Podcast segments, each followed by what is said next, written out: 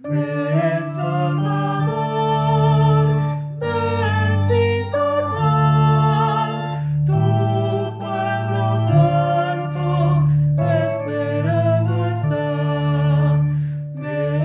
Santo Evangelio según San Marcos. Este es el principio del Evangelio de Jesús, Mesías, Hijo de Dios. En el libro del profeta Isaías está escrito, He aquí que yo envío a mi mensajero delante de ti, a preparar tu camino, voz del que clama en el desierto. Preparen el camino del Señor, enderecen sus senderos. En cumplimiento de esto, apareció en el desierto Juan el Bautista, predicando un bautismo de conversión para el perdón de los pecados. A él acudían toda la comarca de Judea y muchos habitantes de Jerusalén. Reconocían sus pecados y él los bautizaba en el Jordán. Juan usaba un vestido de pelo de camello, ceñido con un cinturón de cuero, y se alimentaba de saltamontes y miel silvestre. Proclamaba, Ya viene detrás de mí uno que es más poderoso que yo, uno ante quien no merezco ni siquiera inclinarme para desatarle la correa de sus sandalias. Yo los he bautizado a ustedes con agua, pero Él los bautizará con el Espíritu Santo. Palabra del Señor.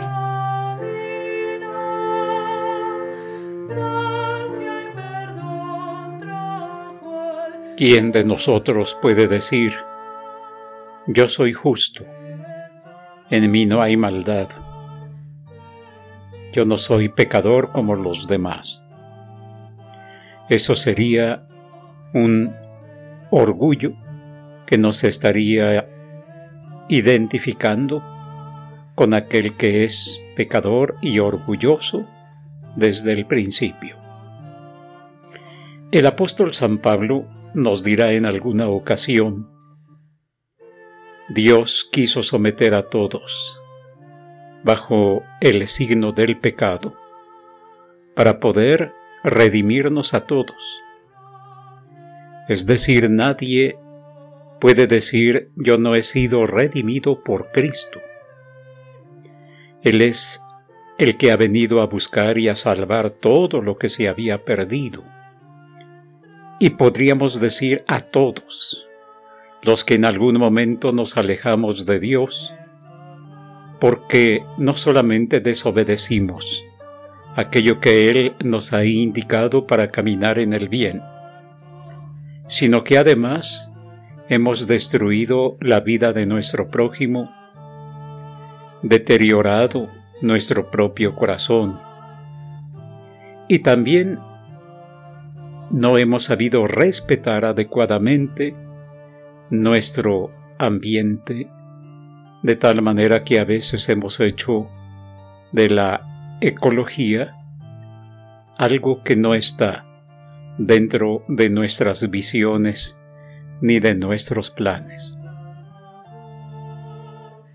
Sabiendo que somos pecadores, el Señor quiere invitarnos a reconocer precisamente nuestra maldad interior, nuestra podredumbre, todo aquello que nos está deteriorando y con lo que desde un corazón deteriorado nos pone también a deteriorar a todos los que nos rodean y lo que nos rodea.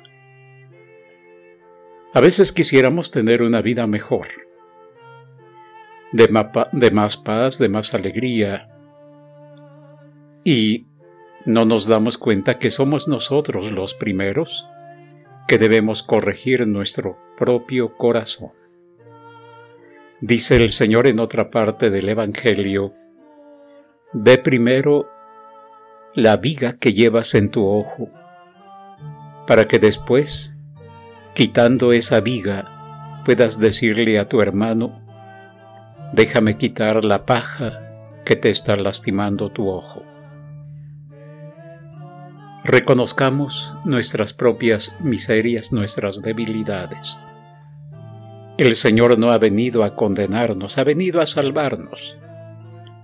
Estamos próximos a celebrar su nacimiento, que ojalá y sea luz en nuestros corazones.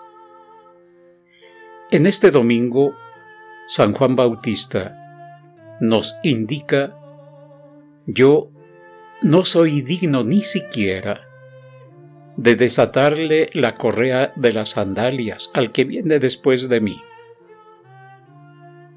Él nos dirá también, yo no soy el Mesías, yo he sido enviado delante de él a prepararle el camino.